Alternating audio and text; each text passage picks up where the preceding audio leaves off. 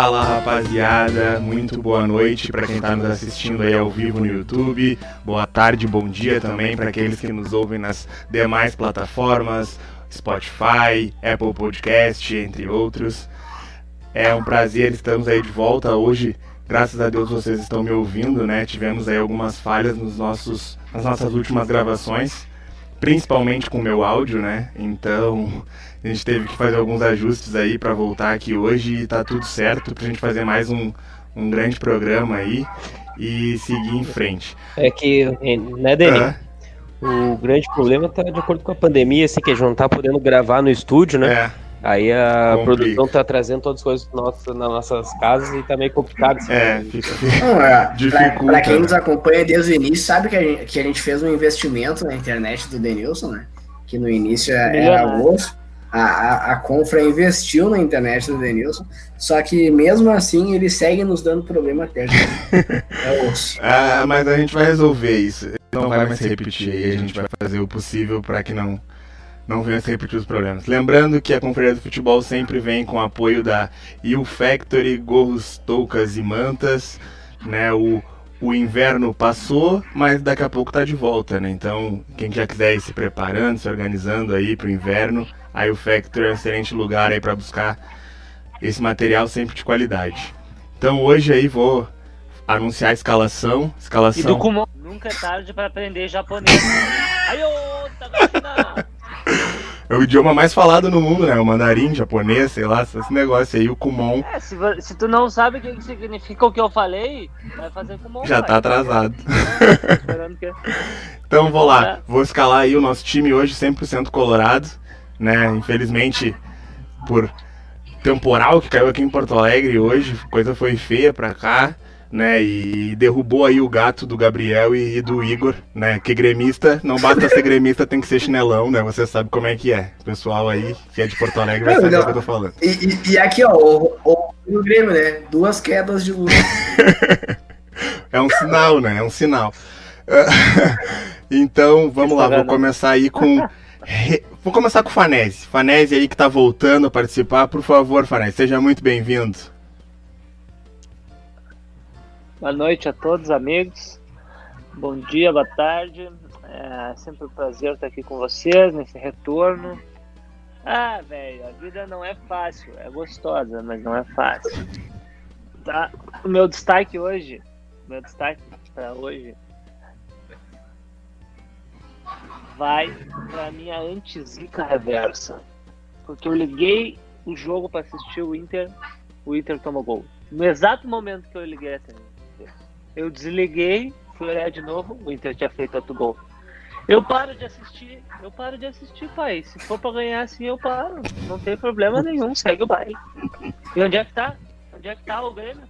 Tá atrás, pai. Ué?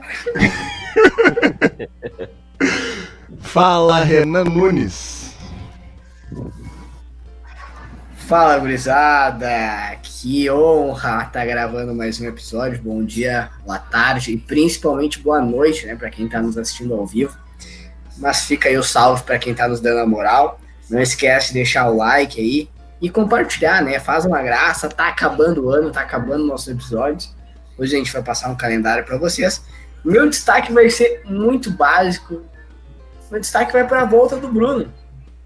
Fazia muito tempo que a gente não viu o Bruno aqui no destaque para a volta dele. Essa, essa beleza única do universo, essa coisa mais não. linda. Opa, ele... eu sou lindo. Essa oitava e maravilha. Ele voltou a lá Bruno, né? Fazendo propaganda. Então, meu destaque vai pro Bruno. Uh, o de brincadeira, né? O destaque de verdade vai pro Kevin. Kevin, um abraço, lateral do Botafogo. Tu é fera. Tu é fera, bruxo. Aliás, né, foi um absurdo o Cartola não, não, não pontuar assistência para ele, né? Mas enfim, vamos seguir. Fala. Fala, pessoal. Boa noite aí pra quem tá conosco aí no YouTube, ao vivo. Bom dia, boa tarde, boa noite para quem tá nos ouvindo nas outras redes aí. Uh, meu destaque de hoje vai para um atleta que não foi bem utilizado aqui no Coirmão, mas que hoje fez o gol do, da vitória. Thiago Neves, 1x0 esporte no Curitiba. TN, né? TN. Ele disse que ele ia fazer nevar, né? Isso que ele ia fazer nevar lá. Tá nevando em Recife. Que loucura. Então tá, pessoal, todos apresentados. Eu vou falar o meu destaque. Meu destaque vai para tão sonhada vitória colorada, porque pelo amor de Deus, né? Novembro foi horrível, foi novembro azul mesmo, de verdade, né? Com o perdão da. Me fugiu a palavra agora que se usa. Mas o Grêmio se deu bem e o Inter muito mal. E agora entrou dezembro aí, a gente já ganhou do, do, do, Boca, apesar da eliminação, e agora vencemos o Botafogo em casa. E eu queria começar aí com, com o, o Renan, falar um pouco desse, desse jogo do Inter e Botafogo aí, dessa vitória colorada, depois de tanto tempo sem ganhar. O que, que tu tem para nos dizer aí, Renan? Cara, que coisa linda, né? Coisa linda. Foi muito bem colocada a tua, tua brincadeirinha aí do Novembro Azul, né? Mas coisa boa que, que dezembro a gente tá, começou bem, né? A gente começou com vitória. É, o que é um absurdo ao mesmo tá tempo, né? O Abel. Vermelha, né, pai? É um absurdo ao mesmo tempo, né? O Abel ter perdido três jogos do Beira Rio e, e ter passado um sufoco com o Botafogo é um absurdo. Mas que bom, pô, ganhamos é o que importa, né? Mérito aí, vou, vou deixar de novo elogiando o Yuri Alberto, que a gente já tinha falado no episódio no meio da semana, que infelizmente foi que, não. E não parou na jogada, né? Ele para na jogada. E na entrevista dele ele fala, né? Eu, quando eu vi a bola, a bola se movimentando, eu fui para ela, fui nela, fiquei na dúvida se eu chutava ou não. Ele ainda disse só que o Bandeira me acompanhou, eu vi que o Bandeira me acompanhou. E o Galhardo falou: chuta, chuta, que depois a gente vê. Chutei.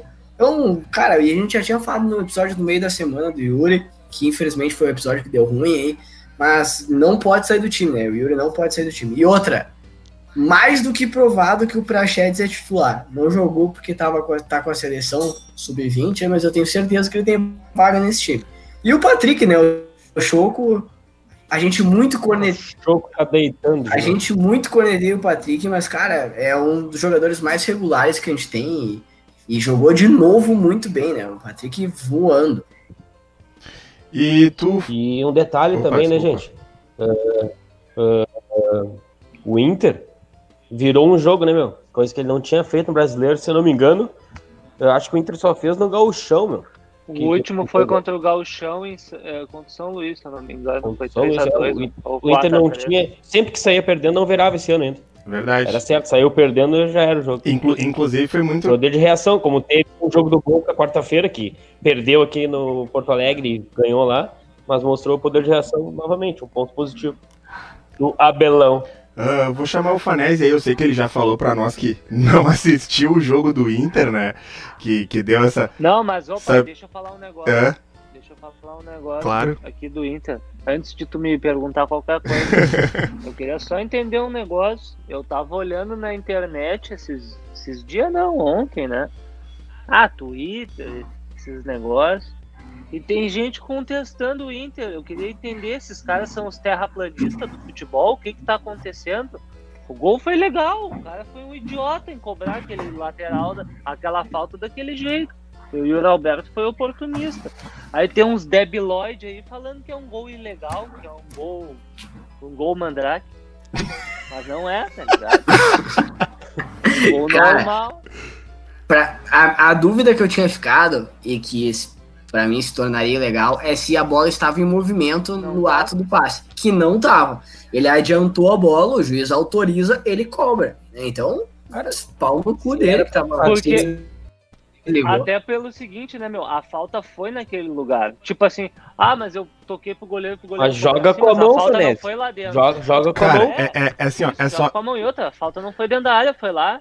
nesse sentido, eu faria até é uma. terraplanista do até uma psicologia aí. reversa, né? E se ele pega e dá um balão e pega a zaga do Inter dormindo e dá gol do Botafogo, e aí? E aí? Entendeu? É gol? É gol? É, é, é, basicamente a mesma coisa. Porque, ah, porque ele recuou na inocência. Bom, ele foi idiota. Mas e se ele é malandro e chuta pra frente e pega todo mundo desligado, voltando de cabeça baixa? Aí ele vai dar uma assistência, vão dizer que ele foi mega inteligente. O, o Barcelona foi eliminado de uma Champions League porque dormiu na, na, na batida de escanteio do cara. Entendeu? Então, não pode, pode dormir, dormir nesse jogo. Pode dar essas rateadas. Mas seguindo, eu ia te perguntar. Alexander Trent Arnold. É, eu ia te perguntar, o, o Farnese, que apesar da vitória, a gente tá contente aí, o Renan já falou que a atuação foi ruim. Eu ia te perguntar se tu concorda com a escalação do Abel aí, insistindo com nomes como Rodinei, Lindoso, Marcos Guilherme. Não, não. Eu queria, eu queria entender o que, que, o, o que, que o coitado do Heitor fez, né, meu? Não sei se o Heitor ou se o Abel Braga tem filha, se o Heitor pegou a filha dele ou o que, que aconteceu aí. Mas o Heitor fez alguma coisa pra alguém, né? Não tem explicação. O Rodinei não tem, não tem, não tem lugar no time quando tu fala que o concorrente dele é o Heitor, que é, é novo, tem o potencial, pode ser muito melhor que o Rodinei. Não que hoje ele seja muito melhor. Ele é melhor, mas não, ele não é muito melhor. Mas ele tem potencial para crescer, né? Ele tem 20 anos, acho, 19.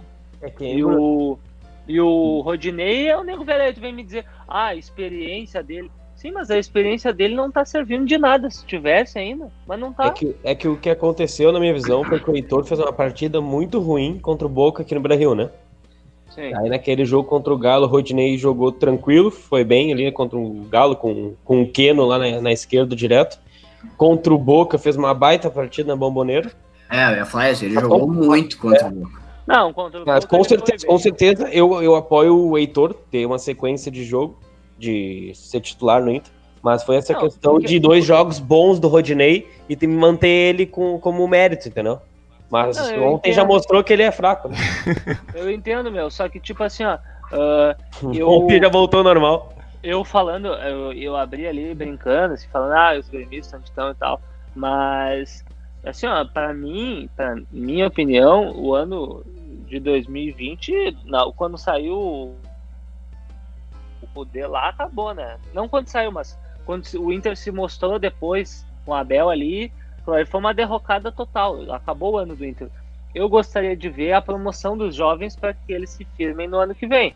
Então eu não quero ver mais do Rodinei, porque eu não quero ver o Rodinei na lateral direita no ano que vem. Então eu gostaria de ver o Heitor.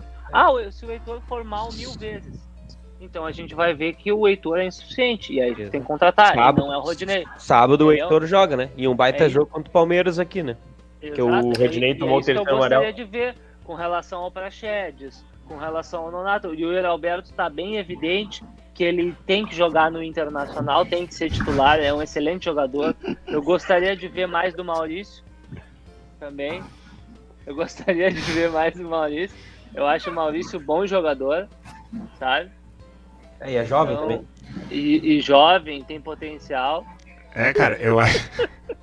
É, é Pra bem. quem tá nos vendo no YouTube aí, a gente começou a botar sempre imagens no fundo, né? Eu tô com o Yuri Alberto comemorando o último gol e o Renan me, colou, me colocou o Cuesta dando aquela cabeçada no chão, aquele Não, peixinho de... ele não tá. Não, isso aí não é uma cabeçada. Deixa eu explicar que vocês não entenderam. Como a minha esposa é de origem árabe, eu sei o que, que é isso. Ele se converteu, entendeu? Ao Islã. E ele tava orando pra Meca bem na hora do jogo. Porque quando bate aquela hora ali. Exato. pá, na hora tem que abaixar ali e fazer o negócio na hora, entendeu? E aquela ali era a direção de Meca, foi por isso que ele fez. Mas eu coloquei essa imagem pra perguntar pro Denilson, que dentre nós aqui era o único zagueiro, o mais fraco também, mas o Ah, único zagueiro, começou. ah, pra perguntar o que ele tá achando da nossa zaga, que tomou mais um gol, né? Bola alçada pra ninguém lá, ninguém marcando Pedro Raul, deixa ele lá, que a É, na, natureza real, na real, tinha um dando posição, né? Que não era pra estar ali, né? Foi um erro. É, o assim. Moledo, eu acho. É que pelo. Fala tu, Denilson, que é zagueiro, que tu achou Cara, eu acho- mais um golzinho. Eu acho que é, duas, é dois erros, na verdade, né? Primeiro, eu penso que, e, sim, o Pedro Raul tem quase dois metros de altura, é o centroavante dos caras. Pode estar qualquer um sozinho dentro da área, mas não o centroavante dos caras. Erro da zaga que ninguém colocou ele ali. Mas eu também penso que é um erro de treino, assim, de posicionamento. O time tem que sair, porque foi um segundo lance, né? A bola vem pra dentro da área, é tirada, o Inter perde o rebote, perde a segunda bola e a bola volta de novo. O time demorou pra sair de dentro da área, saiu a Bangu, aquela coisa do goleiro gritar sai, cada um sai por si, ninguém olha pra trás. O cara acabou ficando sozinho. Então acho que é, é- é duas coisas, né? Primeiro, falha defensiva, por óbvio, o centroavante dos caras não pode estar sozinho. E segundo, falha de posicionamento. O time tem que sair de dentro da área e tem que sair marcando. Não adianta só sair correndo sem olhar pra trás. Mas o, o que eu ia falar também, aproveitando, para a gente avançar um pouco mais, fazendo um comparativo, em relação ao jogo do Boca, a gente já vai tratar um pouquinho dessa queda do Inter na Libertadores. Uh, e esse time de agora, claro, o Prachedes aí a gente já falou que estava na seleção sub-20, assim como o Maurício, e a opção do Abel foi pela entrada do Yuri Alberto. E pelo que a gente pôde ver no jogo, quem foi recuado foi o Thiago Galhardo. Então eu queria que o Juan falasse um pouquinho aí sobre a atuação do Galhardo, que até então, né, até o último mês vinha sendo nosso craque, resolvendo os nossos problemas, e agora aí, desde que o Abel chegou, não, não tem conseguido jogar. O problema do Galhardo não foi que o Abel chegou, foi que o Kudê saiu. Eu acho que ele era o braço direito do Kudê, alguma coisa assim, e ficou triste, não conseguiu superar, ainda tá no, no luto. Porque ele, ele, usa aquela faixinha preta no braço lá, da, deve ser de muscular, uma coisa, mas aquilo lá é luto. Ele deve ser triste que o Kudê teve, teve embora. Vai, ele disse que ia ficar até o final da temporada, assim. Ah. E, e junto com esse luto foi o futebol dele, né? Mas falando, mas falando sério, falando sério, pegando um gancho do que o Rua falou. Cara, é, é muito claro que tem jogadores que se, se encaixam muito no sistema do treinador e jogam muito com esse treinador. O Galhardo fez um baita brasileiro ano passado pelo Ceará, né? Mas pro nível que a gente conhecia do Galhardo ano passado e pro nível que se esperava Ceará, foi ótimo. Esse ano ele tá acima da média. Mas agora ele tá jogando o que ele jogou no passado, que é tipo, é ok, não é excepcional para ser o craque do Brasileirão. Isso é a prova de que o Kudê entendia o jeito dele jogar e fazia ele jogar. Tem um outro exemplo do jogador. Diferenciado. Tem um outro exemplo de um jogador que é comum, mas quando tá com o treinador joga muito, é o Luciano. O que, que o Luciano fazia no Fluminense? Gol pra caralho. Veio pro Grêmio, bosta nenhuma. Volta, agora tá com o Diniz no São Paulo, voando. É, o cara conhece, não sei. É, é... é falta de um treinador bom, né? Por isso que. Às vezes não é só bom, né? Não necessariamente uma falta de um treinador bom, mas uh, as características do treinador, né? Mas se a gente... Com os seus atletas, no caso. É, que, é que o Renan falou, exatamente, né? O, o conjunto, né? Não é só o treinador ser bom, mas entender e o esquema favorecer o, o atleta, né? O Galhardo, ele jogava de atacante com o Kudê, mas ele não era nem centroavante nem segundo atacante, ele ficava no meio termo das duas coisas, e aí ele conseguia achar o lugar dele. Com o Abel, ou ele é aquele centroavante isolado, ou ele é. Mas o Inter tinha um volume de jogo, uma intensidade diferente. Né? É, ele tinha mais parceria e é companhia. É completamente diferente, parece outro, parece outra equipe, outros jogadores. O, o time era a postura em campo era totalmente diferente. Poder enchendo o saco dos caras, os caras lá em cima, né? É, mas... Hoje é, é um time meio apático, assim, desligado. O Inter desliga muito no meio do jogo. Mas e eu não... acho que o, o Galhardo tem que tomar cuidado. Ele é um jogador. É, hum, não vou dizer médio, que é injustiça, e não vou dizer bom. Ele tá ali entre o médio bom, assim, um nota 7, vamos dizer assim. Entendeu? E ele tem que cuidar para ele não servir como bode expiatório aí do que estão fazendo no clube aí, essa questão política que todo mundo sabe impugnação de chapa, divulgação de dados, um monte de, de coisa esquisita aí que tá acontecendo no Inter.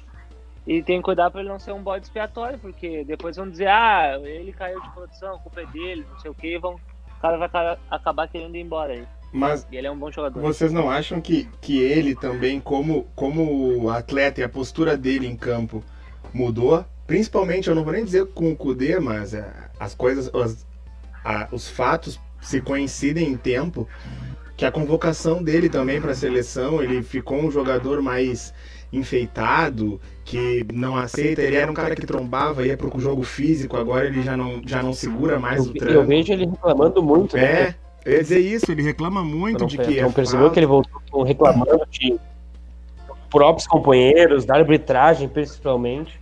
Mas vocês não acham que é todo o elenco do Inter? É que o Galhardo chamava muita atenção, mas para mim isso aconteceu com todo o time, entendeu? Por isso que eu não falo só dele. Eu acho que o time todo do Inter. Isso que eu acho muito esquisito, cara. Porque, tipo assim, imagina, tu vem jogando numa sequência boa e tal, teu time tá bem, tá, mudou o treinador, instabilidade política, será que o meu contrato vai ser renovado, outro presidente e tal coisa do futebol, mas aí desaprende, desanda pro outro lado, completamente diferente o time todo, velho. O time todo. É muito esquisito. É. Na minha opinião. É, é, é esquisito. Mas é, é, de se pensar, assim, eu penso porque, cara, eu, eu para mim o Inter é um amontoado de jogadores médios para bons, né? Alguns se destacam ali, como, na minha opinião, o Guerreiro, o Edenilson, dependendo do momento, oscila entre bom e muito bom, né? Mas uh, eu penso que tu tem que estar tá com a corda esticada. Todo mundo. A partir do momento que o cara acha que ele é muito bom, que ele está acima da média e começa a fazer. O Patrick, para mim, é o principal exemplo. Sempre que o Patrick se entrega fisicamente, dá o gás e briga como ele tem feito, basicamente aí todo esse 2020, para mim tem sido o grande destaque do time nesse ano. Uh, pela regularidade, né? O Galhardo, para mim, teve altos e baixos. E, cara, tu vê nitidamente que no ano passado ele caiu de produção quando ele começou a ficar enfeitado. Ah, queria calcanhar, queria não sei o que, bababá e coisinha, e aí decaiu. E agora esse ano também o Inter é essas duas coisas, né? Essa questão da da falta de, de, de, entrega que a, gente, que a gente comentou em alguns momentos. Aí tem toda essa, essa questão política que o Fanese levantou. Mas ainda assim a gente vê também a questão do comparativo, né? Pega individualmente cada jogador que jogou contra o Boca e compara com o, com o jogo agora, as mesmas peças com o jogo agora. Até perguntar pro Renan, tu não acha o Edenilson, vou usar o Edenilson, por exemplo. Para mim o Edenilson foi um cara muito jogou muito bem lá na Bomboneira. E, o, e contra o Botafogo cometeu uns erros meio, meio estranhos, assim, meio displicente. Tu acha que o Inter tem essa. Eu acho que tem esse histórico, mas eu queria te perguntar. Tu acha que o Inter vai sofrer com isso no Brasileirão, tendo só o Brasileirão como competição e, entre aspas, na minha visão, escolhendo contra quem vai jogar melhor? Também concordo, acho que historicamente o Inter tem isso. Já antecipando aí o comentário, e há muito tempo parece que o Inter. Parece, aliás, parece uma barca de sete aí que eu conheço muito bem. É, bem assim, bem parecido. Uns brother meu aí, só conhecido só mesmo. Espero, só espero que não tenha o mesmo final no, do Inter. Uns brother aí eu não me envolvia muito, mas é, é bem parecido. E o Inter tem essa mania assim de. Parece que o tamanho do teu adversário ou o momento do teu adversário definem a entrega do teu grupo. Né? Isso é triste, né? Porque agora o Inter só tem Brasileirão. E, claro, se tu olhar o, o, o resto dos jogos tem, tem o quê? Mais oito, nove jogos por aí? Não. Deve ser isso aí, né? Não, não tem mais. Nem sei que rodada a gente tá. Quantos mais? jogos na gestão? São 13 jogos. São 13 ainda. Tem 13 ainda? Uhum. Foi a 25 agora. Então, tem mais 13 jogos. Aí tu bota aqui dos 13, pegando no nível Brasil, tá? Deve ter, chutando, tá? Não lembro a tabela de cor. Mas que o Inter tem aí cinco grandes jogos. Um deles é um Grenal, por exemplo. Um 5, 6 grandes jogos. É o jogo que salva o ano. Se perder esse jogo, não tem como. Metade. Então, cara, se o Inter for deixar pra jogar só metade, a gente pode não se classificar para Libertadores no ano que vem, velho. Então, é, realmente, o Denil, eu acho que o Denilson, o Edenilson já tem na minha cabeça há algum tempo ele é o melhor jogador do Inter, mas ele não é o mais regular dentre eles. Eu acho que ele é o melhor, mas não é o mais regular. Então, realmente, se tu comparar a atuação, não só dele, né? Não só dele. Se tu comparar a atuação de vários, como os mesmos caras jogaram contra o Boca, jogaram contra o Botafogo, é um absurdo. Ah, pode ter desgaste? Ah, pode ter desgaste. Mas igual, se acho que, que rola muito isso da escolha do adversário para decidir definir o teu empenho. Mas o, o Inter, em linhas gerais, oscilou muito, cara. Olha os caras que a gente elogiava aí, Lomba, Cuesta. Esses caras aí estão tendo anos. E outra ah, coisa. uma bem, duas, três mal. A sequência do campeonato agora pro Inter já vai demonstrar tudo isso que a gente tá falando. Que o Inter enfrenta o Palmeiras, que é para ser, vamos dizer, aquele jogo que o Inter vai jogar muito bem. E depois é Bahia e Ceará. Os dois fora, no caso, mas é Bahia e Ceará. Tendo uma regularidade de, de futebol, de desempenho, tu tem que ganhar os dois fora.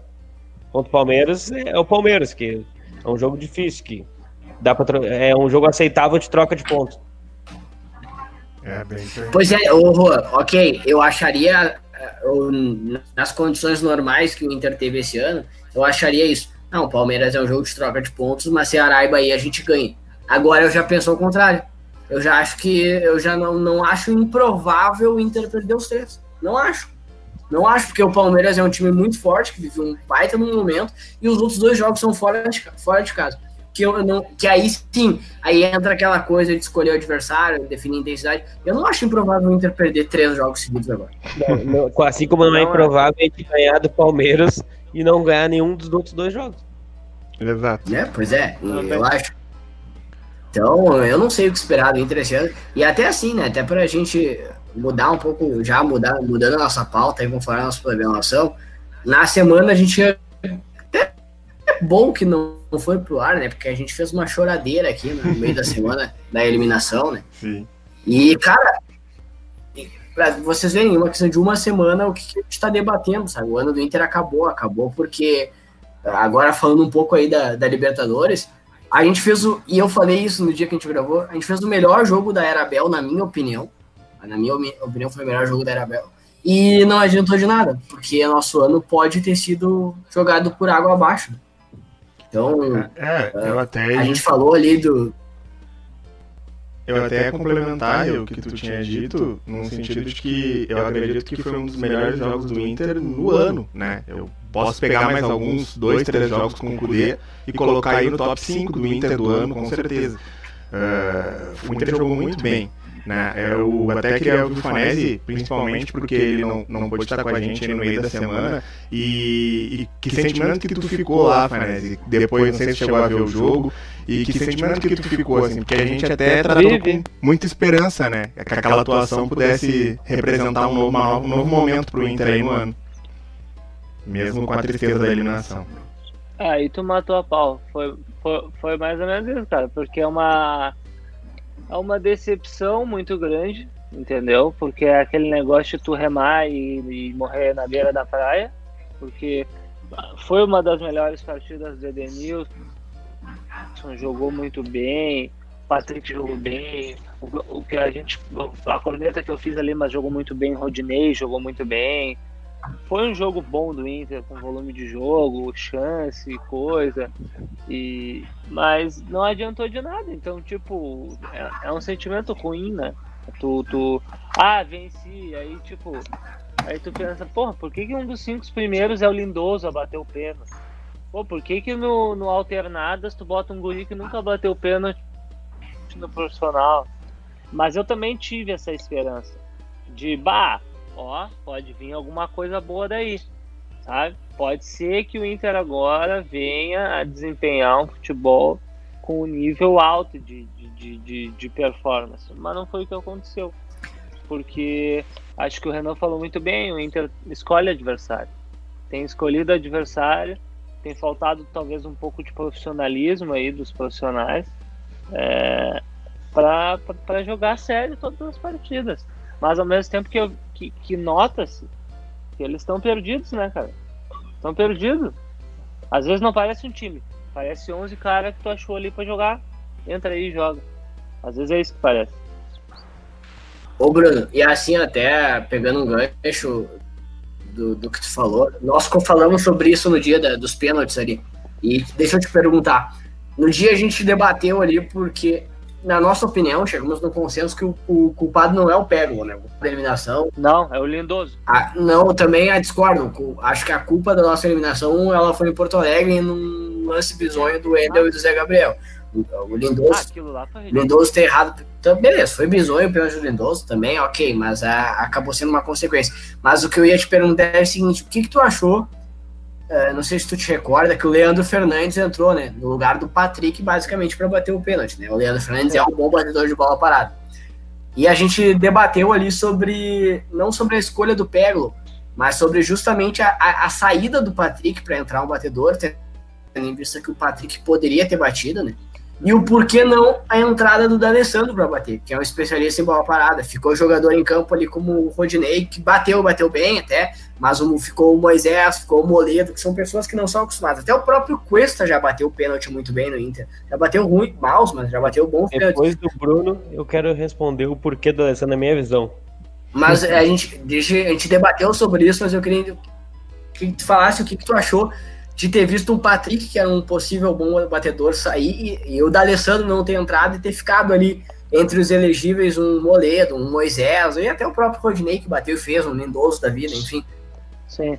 Ah, eu acho que é um, são escolhas erradas, que é o retrato do Inter nesse ano, né? muitas escolhas erradas.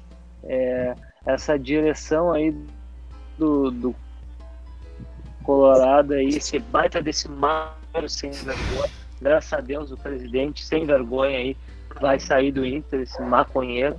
Não devia estar nesse cargo, um maconheiro vagabundo, mas é um retrato, é um retrato, é um retrato do, do, ano do Colorado, uma sequência de más escolhas. Pô, uh, no finalzinho ali, cara, tu pode muito bem sim uh, pensar, já, já se pensava ali, já se entendia que ia ser os pênaltis. Deveria, na minha visão, não interessa, deveria entrar o D'Alessandro para bater o pênalti.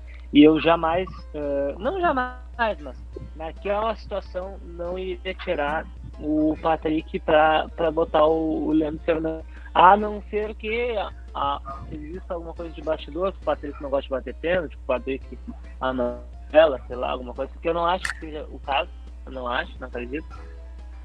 Mas só assim eu ia tirar ele, senão, sei lá, tirava o Lindoso, tirava qualquer outro, porque a gente ia acabar. O próprio. Não tirar o Pego, mas o próprio Pego teria que vir depois do Patrick, depois do D'Alessandro, depois de outros caras. Acho que a própria escolha ali para os caras bater.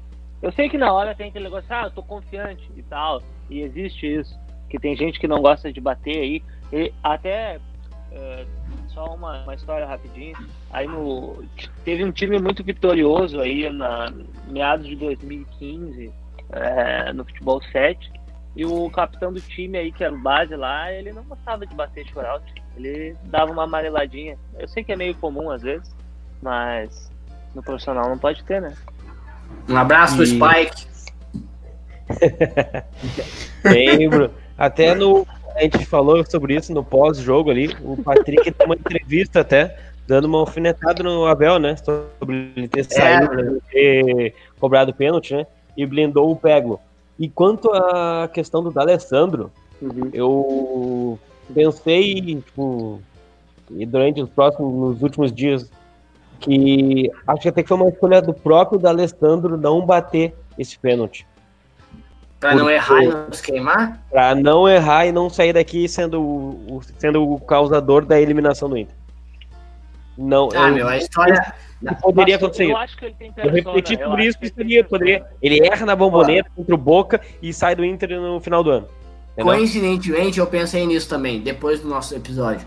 É. Mas, cara, eu não consigo imaginar que nós, em maioria, né? Falando em maioria, colorados, queimaríamos o filme e a história do Alessandro com o nosso time por causa disso. Sabe? Cara, eu, aliás, eu preferia ter visto ele, eu preferia ter visto ele errando o pênalti do que ter visto o Lindoso. Porque eu sei que errou um cara que tá acostumado à pressão, a bater pênalti, a ser decisivo, a ser importante. Tá, eu mas... preferia ter visto o D'Alessandro errado o pênalti. Tenho, que falar uma coisa que é, que é verídica, que a gente é, tem que, tratar que com é fatos. o Lindoso, o Lindoso errou, mas o Lindoso bateu contra o Palmeiras nas quartas da Copa do Brasil ano passado e fez. Ele bate contra o América e fez. E ele errou contra o Boca. E, e, e ele, ele, não, ele não enfeitou, ele não fez gingado, não fez nada de diferente do que ele vem. Ele sempre bateu cruzado e alta. Bateu para fora. Né? A questão do Peglo, eu concordo com vocês, do da Alessandro ter entrado, de ter gente mais cascuda. Eu acho que, por exemplo, o Dourado poderia bater. Porque eu sou partidário de que ah, pênalti. É de que pênalti é, todo, qualquer um jogo, todo jogador tem que saber bater. Todo jogador tem que saber bater pênalti. Então, jogador de futebol profissional tem que saber bater pênalti. Qualquer um pode errar, né? E tu tem que chegar lá e botar a bola pra dentro. Tu tem que saber bater. Não existe essa de não sei bater pênalti, sabe? Ah, fulano não sabe bater pênalti. Só que é claro que a perna treme. Só que se tre tremeria a perna do D'Alessandro, tremeria a perna. Todo mundo treme a perna ali na hora. Só que tem um cara que treina que bate bem. O Yuri Alberto se mostrou um excelente batedor. E bateu sempre do mesmo jeito. Rodinei tem se mostrado um excelente batedor. Rodinei, exatamente. Rodinei tem se mostrado excelente batedor. Edenilson. E tu vai olhar o jeito, as batidas é sempre a mesma.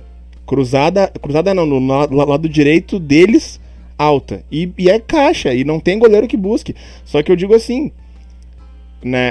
Uh, que nem o Renan falou, o Inter perdeu aqui em Porto Alegre. Tu não pode jogar um jogo, não pode tomar um gol daqueles numa Libertadores. A conta vem, a conta vem. Outra coisa também. Aquele gol que o Inter tomou em Porto ah, Alegre. Outra aquele, coisa também. Ali, ah, o gol que o Inter perde aqui no Beira Rio com o Lendoso dentro do gol praticamente ali no início do segundo tempo. O gol que o Galhardo perdeu lá na La Bombonera, de frente, sozinho, sem ninguém, que ele chutou no travessão. O Inter perdeu muito gol. O Inter deixar ir para os pênaltis, o É, jogo foi é para os importante pênaltis. deixar claro. É importante deixar claro para quem tá nos ouvindo. Na visão do Denilson, o Galhardo perdeu aquele gol, né? Foi uma situação ah, de perigo. Na, na visão do Denner, ele falou no dia que deu problema, ele perdeu o gol que ele tava sozinho de frente pro gol e tal. Inclusive, talvez o Andrade ainda poderia ter defendido. Então, só para quem não entendeu o que o Ah. Denilson quis dizer, e para quem viu o lance, né? Na visão do dele, foi um gol perdido pelo Galhardo. Pra mim foi perdido. Eu tenho certeza que se fosse Mas enfim, era, eu a ainda, era a rede. E até assim, ó, gurizada, até assim, ó, não, não tá na nossa pauta, mas eu acho que vale a gente falar sobre isso, porque na, na gravação do próximo episódio já vai ter acontecido. As eleições do Inter. Né, já, na- no próximo domingo já vai ter acontecido, eu acho que seria legal a gente falar um pouco sobre. Ah, Seria quem não- maravilhoso a turma daquele maconheiro vagabundo do Medeiros e do Mig ir embora do Inter. A princípio foram, né? Pois é, pelo quem não- visto já foram. é, pra, pra quem não, Pra quem não tá ligado, pra quem não tá ligado, não tá acompanhando, o, o Inter tem, a- a- tem duas chapas em eleição, uma é, é a Reage Inter e a outra eu não lembro o nome, Inter mas pode é mais. Alessandro Barcelos e, a, e a- Alessandro Barcelos e Aquino, né? Aí é que tá, Bruno. Supostamente nenhuma delas é o MIG, né? Na, prá, na, na prática, mas na teoria são, né? Aliás, ao contrário, na teoria nenhuma é, mas na prática são. Né? A, a chapa do Aquino ali tem pífero, tem Giovanni Luigi. É, ex-MIG é, é Ah, o mesmo Uma, conceito antigo. uma, uma chapa com pífero? Pelo amor de Deus, aquilo não pode ganhar. Cara, é que assim, ó. É que assim, às, É. vezes, às vezes os caras falam e a gente, ah, porque é ex-mig, ex-mig. Cara, o grande ah, feito, na minha opinião, do O Fernando momento do Carvalho. Inter foi MIG. O grande feito do Fernando Carvalho foi unificar a política do Inter. E quando tu unifica a política do Inter, tudo se torna um movimento só. Todo mundo dentro do Beira Rio é ex-MIG. É isso que as pessoas não entendem. Ah, eu nunca fui. Não, não tem quem nunca foi do MIG. Todo mundo em algum momento já trabalhou do MIG. Não, não tem como. Em 20 Entendeu? anos. É, é, é tu, tu pega, por exemplo, não assim, tem ó. como não ser amigo. Tu pega o, o Romildo Bolzan agora. Tu acha que alguém vai dizer que é contra Romildo Bolzan quando ele sair da presidência? Alguém do lado do Grêmio vai dizer que eu nunca participei da gestão do Romildo Bolzan. Tudo bem, tu nunca vai ser eleito no Grêmio. O cara fez, o cara fez chover. Todo mundo vai querer tirar uma casquinha dele. O problema é que quando ele sai, e foi aconteceu com o Fernando Carvalho, quando o Fernando Carvalho saiu, ele disse que no lugar dele ele queria o Pífero. Quando o Pífero saiu, disse que no lugar dele ele queria o Luigi. Quando o Luigi saiu, era pra vir o Medeiros. O que, que o Pífero fez? Eu quero voltar. Aí começou as racha, as racha, entendeu? Ah, peraí, eu não sou mais MIG, então eu vou sair. Se é assim eu não quero, se é assim eu não participo. Então sempre vai ter MIG. Mas se a gente for falar agora, todo mundo é dissidente do MIG, né? Como o Fanese disse, ele é. O MIG tá fora. Teoricamente, como o Renan passou, o MIG tá fora. Agora é o Inter pode, pode mais e o Reage Inter.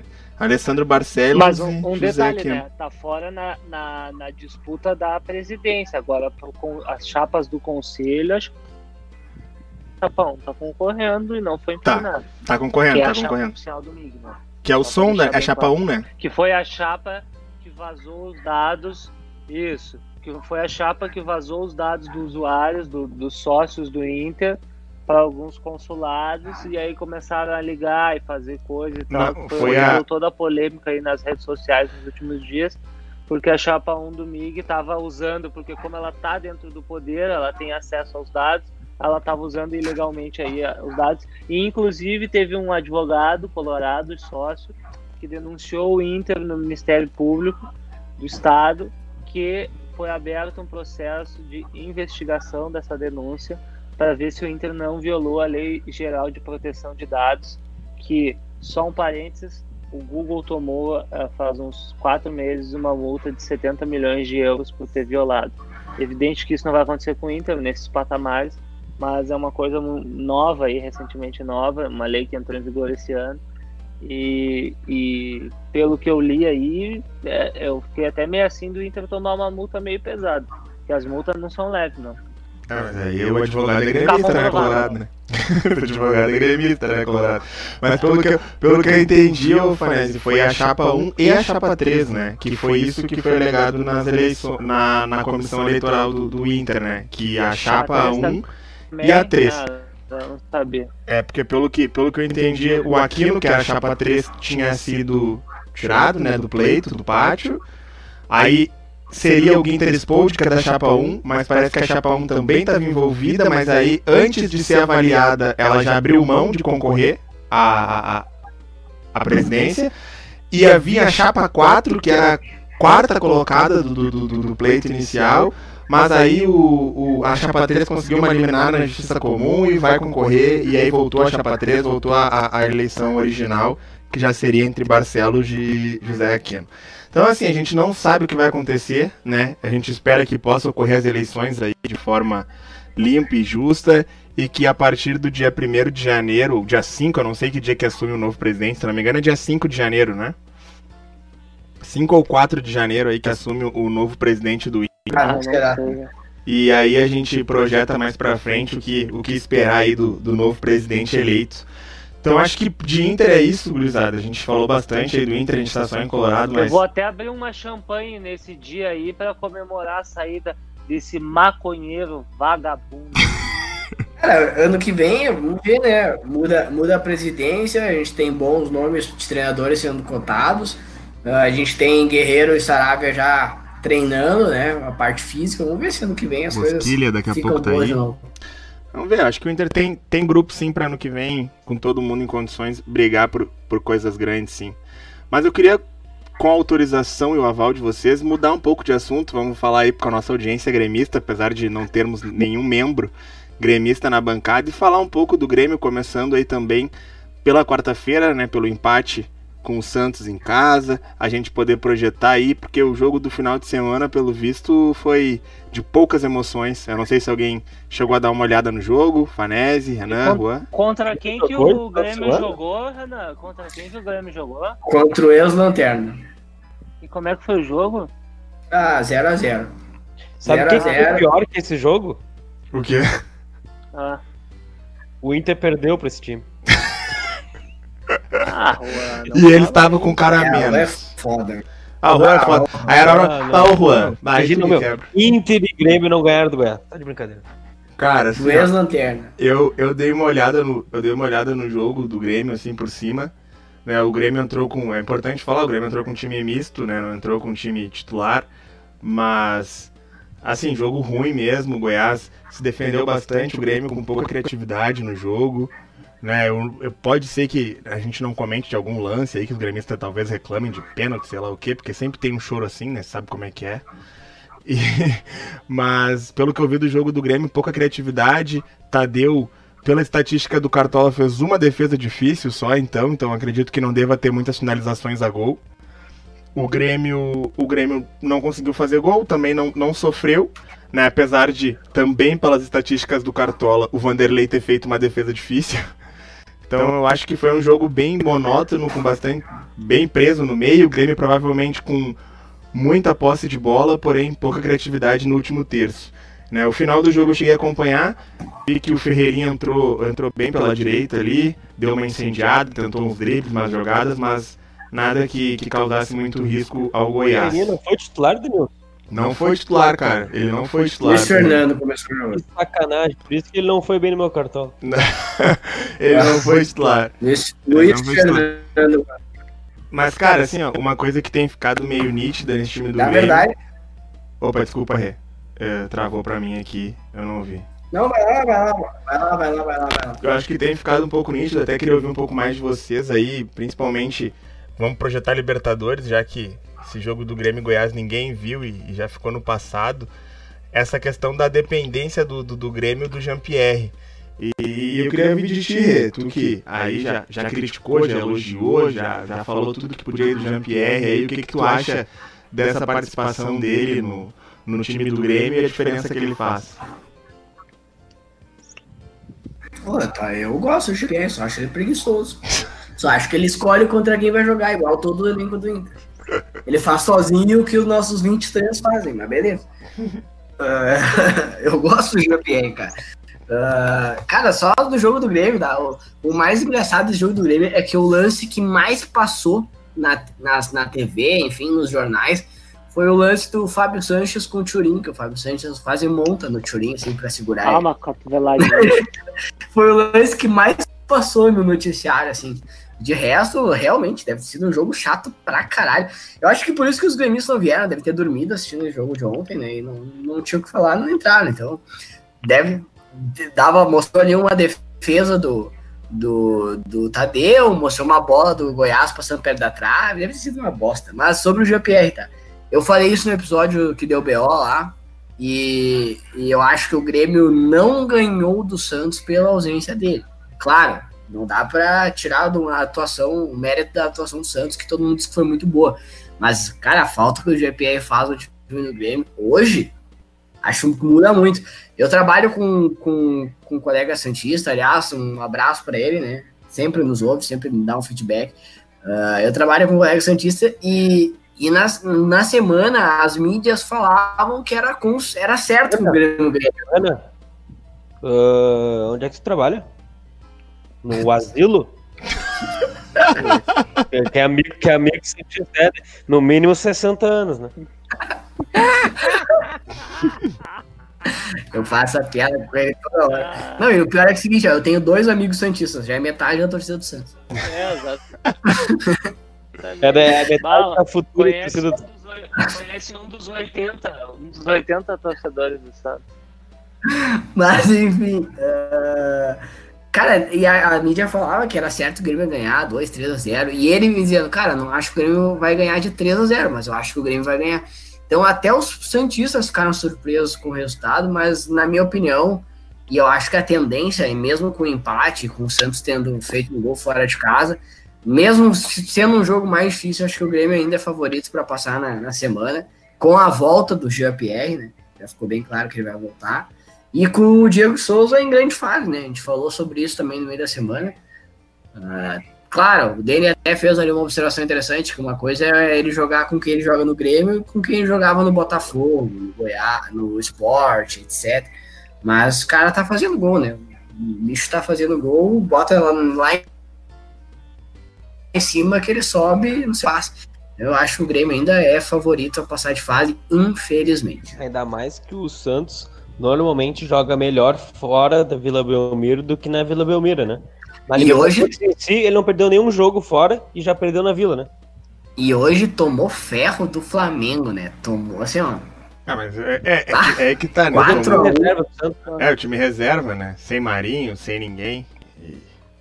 Já estavam sem sorteio. Quer que eu faça outra piada contra o nosso Colorado? Fala, fala. Foi, foi o time que ganhou do Inter. Foi o time. Foi o time ganhando o Inter, sub-15 do Santos. ah, tá louco. que fase. Mas então você, você o Renan já falou a opinião dele e acredita que o Grêmio é favorito para passar pelo Santos na Vila, mesmo tendo empatado o primeiro em casa. E, e, e tu, Fanese, também concorda com o Renan? Vai nessa linha? Grêmio favorito? Cara, eu não sei porque eu acho que o Covid deu uma mexidinha no Cuca, né? Ele veio bem pra esse jogo aí de quarta-feira. Surpreendente o Santos. Uh, eu torço muito, torço muito que, que vai dar 1x0 pro Santos. É, deixa 0 o 0 é Santos, pro final. Isso vai pro final. Magro. 0x0. Magro, pai, magro. É, Lei eu... do ex-marinho. Eu seguindo no pensamento. Agora eu sigo no pensamento do Renan também, considero o Grêmio favorito, até porque o Grêmio, o Grêmio normalmente faz gol. E fazendo um gol, já tirou a vantagem do Santos que foi criada aqui na Arena. E tendo o Jean-Pierre, o Jean-Pierre tem um passe diferente, né, gente? Ele sempre acha o cara numa boa. Ele enfia, bota a bola, deixa o cara na frente do gol. É um, um camisa 10 que tá em falta no país inteiro, se não diria no mundo, né? Ele tá jogando muita bola no começo. Ah. O problema dele é ele mesmo, quando ele quer jogar e quando ele não quer. Verdade. É, eu não acho que ele, que ele vai ser um craque pro mundo, assim. Eu acho não, que ele é tipo... Mas o jeito dele jogar é um jeito que tá em. não existe mais no mundo, eu tô dizendo. Eu é comparo, o Jean... É. eu comparo o Jean-Pierre ao Gabigol. Sai do Brasil, acabou o homem. a gente vai ter que ver. É que ele falta intensidade. Eu acho que se o Jean-Pierre não acordar para a vida, se ele não prestar atenção, Jean-Pierre vai virar o ganso. É, é, é, Ele tem Potencial. que botar uma intensidadezinha no corpo. potencial ele tem, potencial ele tem, Ele mas tem. ele precisa, precisa de, de mais intensidade, né? Ele tem uma qualidade, a qualidade dele no passe e visão de jogo que ele tem, né? É, mas eu acredito, eu acredito que por ele ter vindo do- de uma função mais recuada, né? Porque diz- dizem que na base, não, não conheci ele na base, mas dizem que na base ele era volante, né? Um segundo volante de saída de jogo. Não acredito que ele se especializando e amadurecendo e sendo um pouco mais intenso no jogo, ele possa se tornar assim um cara. Eu não tô comparando a, o jogador, já vou deixar isso claro, mas na característica, que às vezes tu não tem tanta intensidade física, mas muita qualidade, um Thiago Alcântara, no, no, no- meu, no meu entendimento, assim, um cara que tem bom passe de bola e uma excelente visão de jogo, mas não é um cara que corre o tempo todo, né? É um cara que facilita as jogadas. Então acho que ele sendo um pouquinho mais participativo no, no- no- pouquinho não, né? Bem mais participativo e, e aprimorando muito mais a qualidade que ele tem, ele possa assim jogar numa posição assim como a do Posicionamento, né? É. Então, cara, mas eu acho que é isso, eu acho, de Grêmio. Não tem muito que a gente aprofundar, até porque a gente não acompanha tanto, né? Mas fica aqui a nossa torcida pelo Santos, né? Na quarta-feira. que o Marinho esteja numa noite. Muita, muita torcida. Que o Marinho esteja numa noite aí iluminada e possa fazer dois, três, até hat-trick do Marinho. Vai Hashtag, vai hashtag hat-trick do Marinho na Porque quarta. faltou Maria aqui na arena, né? Tem que resolver lá na vila agora. É, vai ter que resolver lá na vila. Então é isso aí. Então, indo, seguindo um pouquinho adiante aqui na nossa pauta, aqui muito bem elaborada Ah. pelo nosso colega, né, Renan.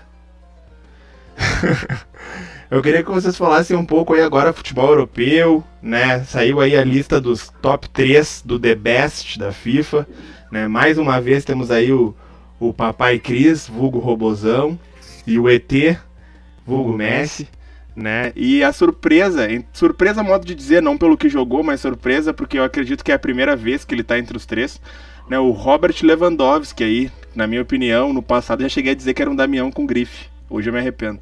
Mas queria que vocês falassem um pouco aí sobre, sobre esse, esse top 3 aí, se vocês, quem vocês projetam que, que deva levar aí essa, esse prêmio. Começando aí pelo, pelo Juan, que terminou a última, vou começar contigo, Juan. Cara, eu não acompanho futebol de fora, da, fora do Ah, Brasil. porra, Juan, isso me Vejo quebra. muito pouco comparado a vocês. Ah, é, é característica, é característica própria. Eu, quando eu vejo, eu vejo Champions.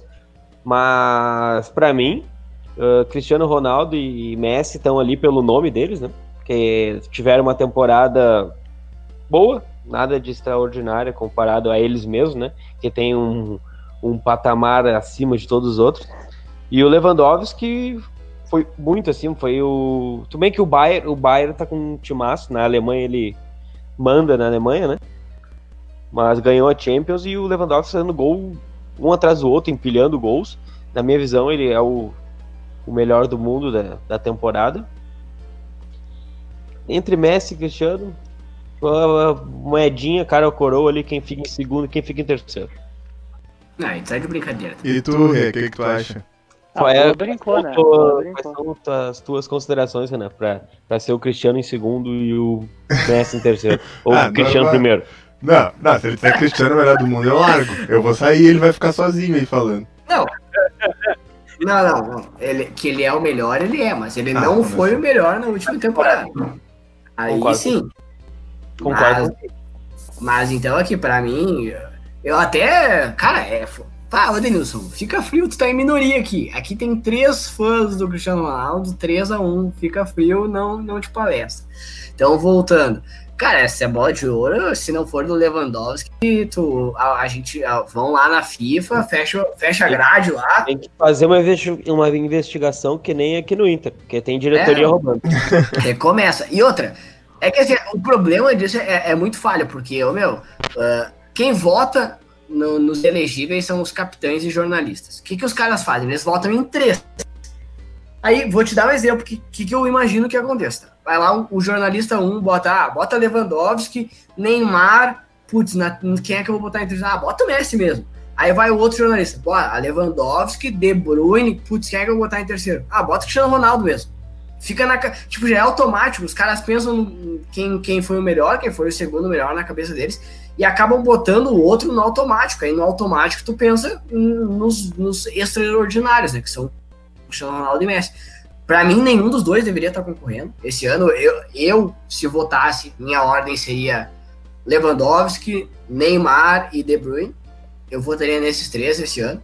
Uh, mas, já que ficou assim, né, eu acho que vai ficar Lewandowski, Cristiano Ronaldo e Messi, top 3. E o Lewandowski merece, né? Jogou demais no Alemão, jogou demais na Copa, destruiu na Champions e de novo tá fazendo uma baita temporada. O Lewandowski merece ganhar essa bola de ouro. E, e ao mesmo tempo que é triste, eu acho legal e aos poucos essa hegemonia aí de Cristiano Ronaldo e Messi vai acabando. No passado o Messi ganhou, mas ano retrasado já teve aquela roubadinha.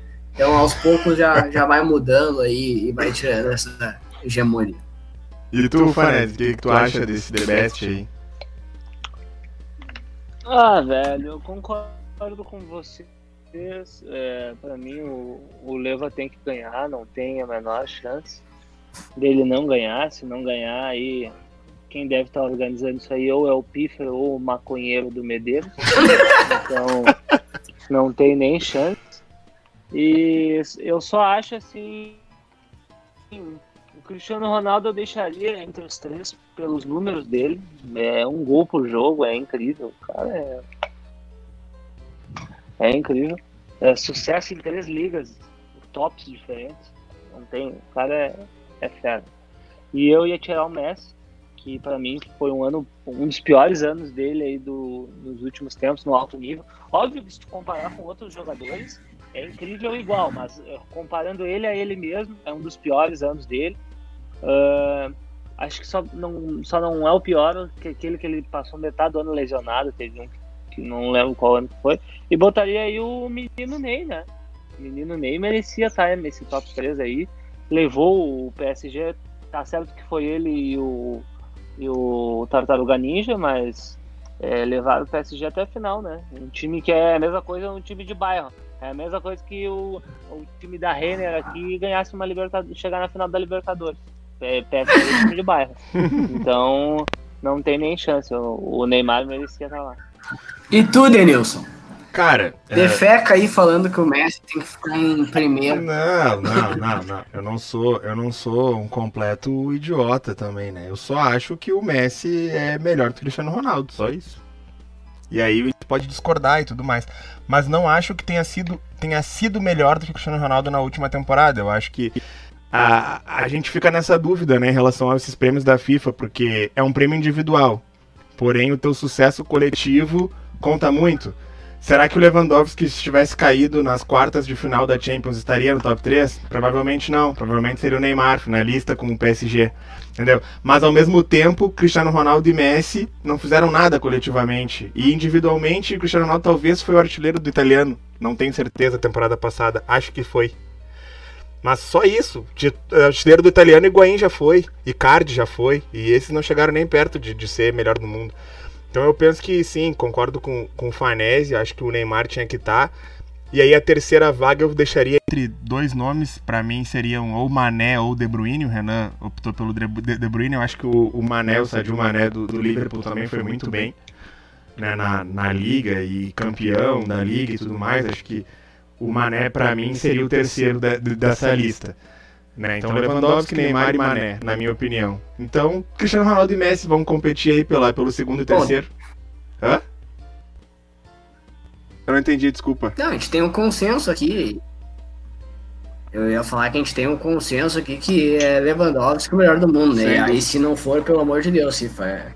É, é, eu, eu acho que eles já botaram o Cristiano Ronaldo e, é, e o Messi.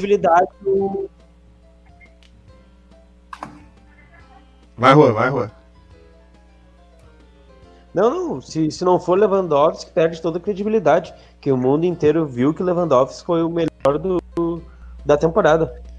Não a tem única... como não ter outro resultado. A única... E é aquela famosa votação. Se fosse votação popular, ia ser 80% Lewandowski, 10% do, os que seguem o Cristiano e 10% que seguem o Messi. Já, eu discordo. Se fosse, meu, pensa que em votação popular o Wendel Lira ganhou o Puskas. É, uma votação popular é consciente, né? É, mas não existe votação popular e consciente na mesma frase, não existe. É, vai, vai ser. Tu é fã do Cristiano Ronaldo, votar no Cristiano Ronaldo. Foda-se o que o Lewandowski fez, entendeu? É, é, é, não, eu também concordo com ele, não. Votação popular não. Eu sou consciente, né? Ah, mas, por exemplo, a gente no votaria programa a aqui, a gente cada- tá, a a gente tá três votando conscientemente. É, é É, que, é que eu, é que eu digo assim. votos eu ia fazer uma rodada de dois pro Lewandowski e Cristiano Ronaldo. Pra mim, a única hipótese que seria, que seria uma roubalheira também seria eles devolverem pro, pro, pro Cristiano Ronaldo a igualdade com o Messi, né? Pra não ter. Pra que eles encerrassem essa, essa disputa deles em, em, em empate. Né? Não deixar que o Messi tenha uma bola de ouro a mais que o Cristiano Ronaldo, Ia ser roubado, ficar. mas eu ia É. gostar. Não, roubaram, roubaram do Cristiano Ronaldo naquela do Modric e aí ano passado deram pro, pro Messi e o Van Dijk acabando com o futebol. É, aí, aí, é, aí não pode devolver. exato, Não pode. é- no essa- passado, essas- se o Modric foi em 2018, era, era o Van Dijk no passado. E aí, exato, é nessa questão que a gente, que a gente diz. Aí vai devolver pro Cristiano Ronaldo. A grande questão é essa, né? O Cristiano Ronaldo, tu rouba dele no ano, com certeza ele tá lá no ano seguinte, né? O Lewandowski vai estar tá lá no que vem. Aí a gente não tem como saber, né? Não, esse ano é do Betinho, esse ano é do Betinho. Betinho. então eu acho que é isso, gente. A gente já vai se encaminhando pro nosso final, mas antes, né? Vamos, vamos fazer um. passar um resuminho aí, alguém sabe da, do, do Cartola, antes de ir pro campeonato de palpites? Como é que ficou a, a rodada Tá aí? tendo o jogo aí, mas eu posso te passar um resumo. Tá ten- a gente tá tendo ainda Vasco e Fluminense. O né? resumo, eu tô a cinco Ah. rodadas com o mesmo time. Quem é que tá na liderança temporária? É, É, eu, eu e o Denilson, a gente passou de nave por ti agora, Fanese. Foi Cinco parcial na rodadas sem rodada. na parcial na rodada, os seis primeiros tá o Vinícius Margoni em primeiro, com Olha 87 pontos. O Igor Stuck, com 84 pontos. A Aline Lopes, ao S7, que a gente nunca mais vai errar no, no, no, na marcação, com 84,77. O Alexandre Degani, meu bruxo, lá de Rio Grande, tá em quinto, em quarto, com 74. A namorada dele, Isabelle, tá em quinto, com 72. E o Kevin fecha, Kevin Dutra fecha o, o top 6 no momento, com 72,18. Que que é? Esse é o top 6, sendo que ainda tem que estar terminando. Vamos pros palpites, então, né? Pra Vamos. encerrar. Vamos pros palpites. Rô, faz a vozinha aí da Palpirete. Vai começar o campeonato de palpites da Confraria do Futebol. Muito bom, excelente. A gente vai, a gente vai aposentar. A gente vai aposentar palpirete agora, vai ser tudo contigo. Tá bom. Então vamos lá. Pra essa semana a gente separou aí três jogos, né? Dois no meio de semana e um do final de semana. No meio de semana nós temos aí Grêmio, Santos e Grêmio pela Libertadores, São Paulo e Atlético Mineiro, jogo atrasado da- do, Brasileirão. E no final de semana, Inter e Palmeiras no Beira Rio. Vou começar com quem tá aqui, depois eu falo o palpite do pessoal que não tá. Fala aí, Farese. Qual é o teu palpite para esses três jogos? Tá, manda aí o primeiro. Santos e Grêmio. Fala por or- Ah. Não, fala por ordem, só fala por ordem pra eu não me. me- me- Santos e Grêmio Santos e primeiro. Grêmio. Santos e Grêmio. 1 um, a 0 pro Santos. 1x0 pro Santos. São Paulo. Deixa eu só a- anotar eu aqui. Fanese, ô, Fanese, eu não, eu, não vou, eu não vou palpitar contigo, mas eu quero muito que tu esteja certo. Nem me São e Atlético Eu nem importo. São Paulo e Atlético Mineiro. Vai dar. Vai dar 2x1 São Paulo. E 2 a 1 Colorado e São Palmeiras. 3x0 Inter. Eita, esse aí, esse aí não é clubista. Esse aí não é clubista. Fala, Juan. Eu? É, Grêmio e Santos. Santos e Grêmio. Santos e Grêmio. Um a um de novo. Vai nos pênaltis. 1x1 e vai pra pênalti? Ah, Então 1x1 Santos. São Paulo e Atlético. São Paulo e Atlético 3 a 1 pro São Paulo. 3x1 pro São Paulo. Inter e Palmeiras Bom, Um a um. Beleza. Só um minutinho aqui que eu só tô terminando as minhas anotações.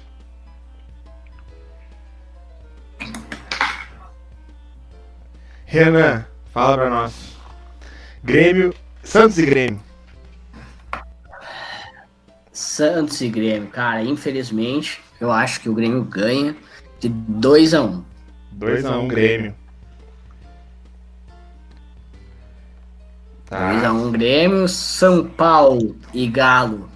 Eu também acho que dá 2 a 1 para o São Paulo. 2 a 1 para o São Paulo. E o Inter e Palmeiras 1 a 1 Ah, meu Deus. De novo, 1 a 1 E de volta. é, eu tô em último no campeonato de palpites, né? Vai pra pênalti também, não, 1 a 1 não. Inter e Palmeiras, não. Não decidiu no pênalti. Foi 1 a 1 lá. Aí fudeu, aí fudeu, E aí fudeu. O pênalti pra decidir o ponto extra. Tudo dele. E eu, cara, Santos e Grêmio. Santos e Grêmio, eu. Eu vou. Vou no Santos, foda-se, azar. Vou, vou contra. Não, vou a favor do Grêmio pro Grêmio perder, porque eu sempre perco quando eu aposto errado, quando eu aposto no, no time. Então acho que dá 1x0 o Grêmio, curtinho, chorado no final, torcendo pra que dê o contrário. São Paulo e Galo. São Paulo já tropeçou hoje contra o Corinthians. O Galo tá meia boca, jogo ruim, jogo feio, 1 a 1 vai ser empate. 1 a 1 SP e Galo. E Inter e Palmeiras, o Inter começa a embalar no Brasileirão, começa a olhar para a parte de cima da tabela de novo. 1 a 0 Inter. Gol do Thiago Galhardo, saindo da seca. Olha aí, o homem Ô, voltando. Vou Ah, fazer um trato contigo. Vou tirar o Galhardo do meu cartola pra ele voltar a a jogar bem. é, o mínimo que eu espero A de culpa é tua, né? Bato, zicou o cara, Ele né? é uma Ah, cinco a culpa é tua, pai. A culpa é tua. Ah, o Rua é foda. Eu quero, eu quero muita atenção do nosso público no palpite do Igor. Ah, Eu é. quero muita atenção. Eu vou, Vai lá, Denilson. vou falar agora o, o palpite dos, dos ausentes. Vamos começar pelo Gabriel aqui, pela ordem que tá aqui no meu, no meu WhatsApp. Santos e Grêmio. Gabriel, 2x1 Grêmio. Foi junto com o Renan nessa daí. No 2x1. São Paulo e Atlético, 2x2. Inter e Palmeiras, 1x0 Palmeiras. Os grem- os gremistas eles não conseguem, né? Eles não conseguem vir uma a favor do Inter. Por nada, assim, eles não conseguem.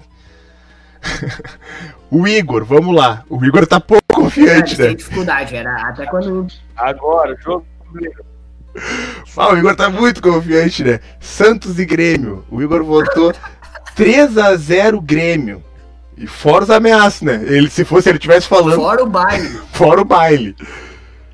São Paulo e Atlético 1x1. Essa aí a gente. Ele veio comigo nessa. E Inter e Palmeiras 2x0 Palmeiras. Óbvio, pro Igor todo dia é perfeito, né? O Grêmio goleia e o Inter se fode. então tá, eu acho que é isso aí. Fechou os nossos campeonatos de palpite. Palpite de todo mundo aí. O campeonato tá acirrado, né? O Gabriel tinha disparado, mas já tá agora em terceiro lugar, já ficou pra trás já. Mas ainda tá na cola dos líderes. Que é eu e o. É o Fanese e eu, na verdade, né? O Fanese em primeiro e em segundo. O Fanese nem sabia que tava liderando, porque ele chuta ao- Léo, né? Ele, joga, ele fala qualquer coisa. Ele fala qualquer coisa e acerta. Mas tá liderando aí o nosso campeonato. Ô pai, é isso aí, é previsão, previsão. Mas eu acho que é isso aí, vou deixar vocês encerrando aí, depois eu faço as considerações finais e os avisos aí que a gente tem pra nossa audiência. Então, vou começar pelo, pelo Fanese, que eu abri, então vai ser o primeiro também a se despedir aí. Fala, Fanese. Então tá, tchau. Ah, sacanagem. Não, Valeu, obrigado, um abraço. Boa É. semana. Valeu, Deus abençoe. Falou é nóis, coletividade. Valeu, Não, Fanese. seguinte, Fala- Ah, é, tá. valeu, val- valeu aí hoje voltar. Agora a gente vai voltar firmezinho. O Denilson vai, vai dar o recado. Parece que vai ser firmezinho, mas não vai, mas depois vai. tá? Fica tranquilo aí. E agora é só progresso pra nós. Tamo junto. Feito. Valeu. Fala, Juan. Que o carro já tá ligado, né? Bom, valeu, pessoal. Valeu, pessoal. Principalmente para as 6.500 pessoas que estão no, nos vendo até agora no YouTube aqui. Estão conosco firme e forte desde o começo aí. Para quem está nos ouvindo aí no, no Spotify, no Apple aí, muito obrigado. Deixa, compartilha o nosso programa aí, nosso, que se gosta de ouvir merda aí, com um pouquinho de inteligência, nem sempre. Ah, um abraço aí, boa semana para todo mundo aí. Semana que vem a gente tá de volta. Valeu, Juan. Fala, Com o Renan. Grêmio eliminado. Se Deus quiser. Fala, Renan. Antes de eu me despedir, deixa eu mandar um abraço especial pro meu sobrinho, pro Caba Júnior, eterno reserva do Juan, assim que ele gosta de ser chamado, que nos assistiu do início ao fim. Ô, Renan, Renan, ô, Renan, ô, Renan, Renan. Foi essa semana, essa semana eu tava parado no, no trânsito, ali perto do Secret, aqui pra ganhar de Porto Alegre, hein? Em Triângulo. Parei na sinaleira. Ô, meu reserva! Olhei pro lado, tava o Júnior na calçada me xingando. Mas tu fica instigando o cara, meu. Ele, ele tá traumatizado, meu. Ele tá traumatizado. Ele vai levar pra vida inteira isso, já falei. Eterno reserva do Juan, assistiu do início ao fim, ficou mandando mensagem aqui, então um abraço pro Caba que já agora já não é mais Caba, né, porque agora é pai. Papai, Ah, papai Júnior. Um abraço aí pro eterno, pro eterno reserva do Juan. E é isso aí, gurizada. Valeu pra quem nos ouviu. Fiquem atentos ao recado do, do Blackout Wilson, que é importante.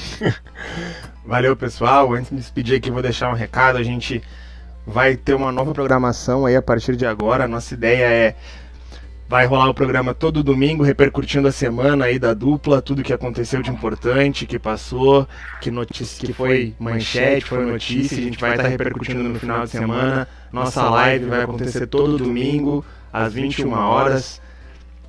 Então, venham, assistam ao vivo. Quem não puder nos assistir, fica tranquilo que ainda vai vai subir para as plataformas, para Spotify, Apple Podcast. Vai ficar o vídeo gravado no YouTube também para quem quiser ver depois.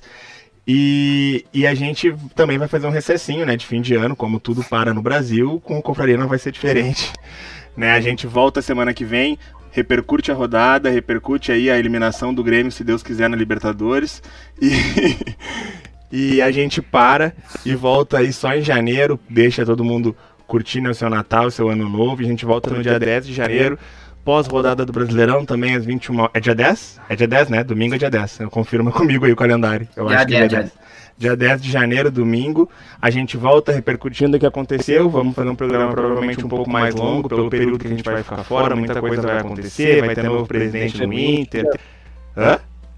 Quatro vitórias seguidas do Inter. Se Deus quiser, o Inter vai estar aí numa série, as quatro vitórias seguidas Inter. numa série invicta, vai ter Brigando com o mudança, São Paulo pela liderança. Mudança de presidente e tudo mais. Então, a... nos acompanha, nos vai estar acompanha. pedindo fica bel, fica aquele bel. maconheiro, aquele maconheiro vagabundo. Vai ter bastante coisa legal aí no nosso Onde é que já se viu um 2021. presidente maconheiro. No nosso 2021, por isso continue nos acompanhando nas redes sociais, continue acompanhando. O pessoal do Cartola não abandona, ainda dá. Sei que o pessoal da liderança tá se passando lá, mas ainda dá pra chegar, a premiação vai ser bem legal. A briga lá em cima tá muito boa, hein, gente? É, tá muito boa. Tá, tá boa, né? Valendo tá ponto a a ponto. camiseta, hein? Rodada a rodada. Valendo a camiseta, não se esqueça. Então, Motivação. é, Tem pessoal. ali, tem, tem ali só. Só pra finalizar, né? É o Antônio Luz, a Bruna Gama e o Matheus Arsenis. O Matheus Arsenis, que é o meu colega Santista, e a Bruna Gama é a namorada dele, eles calam juntos. Olha aí. E tem meu bruxo, o Degan, em quarto, que tá, tá sempre no top 6 agora, hein? Toda Cara, rodada já- Ele subiu muito, Juan. Ele, ele, subiu, ele, ele já tá a três pontos do terceiro colocado. Não, ano o, passado o ele ganhou a liga que eu participei lá. Ganhou de lavada. O, Ce- o Cerveludo ele foi chegando, foi chegando, foi chegando, assumiu e não largou mais o osso, né? Ficou, se mantém. Tá boa a briga lá em cima. Premiação é bem legal, continua nos acompanhando. A gente vai ver a possibilidade aí, né, Renan, de fazer um novo mata aí. Fica a dica. Eu, eu, eu pressiono mesmo ao vivo no ar, azar. Dá pra fazer ainda até o final do campeonato aí mais um mata aí pra galera. E continue nos acompanhando nas redes, arroba Confra do Futebol no Instagram, arroba Confrafutebol no Twitter. Continue nos acompanhando, continue nos ouvindo em todas as plataformas. Valeu para quem nos ouviu até o final. Uma boa semana para todo mundo aí e até domingo que vem. Valeu, pessoal. Acho que foi tudo falado, né? Tá tudo certinho. É isso aí. Feito. Valeu, pessoal. Um abraço, uma boa noite, bom dia, boa tarde pra todos. Já era. Siga, confrontação. É. Feito, valeu. Falou. Tá bom, É tchau. Shark. Tchau. E foi. Eu-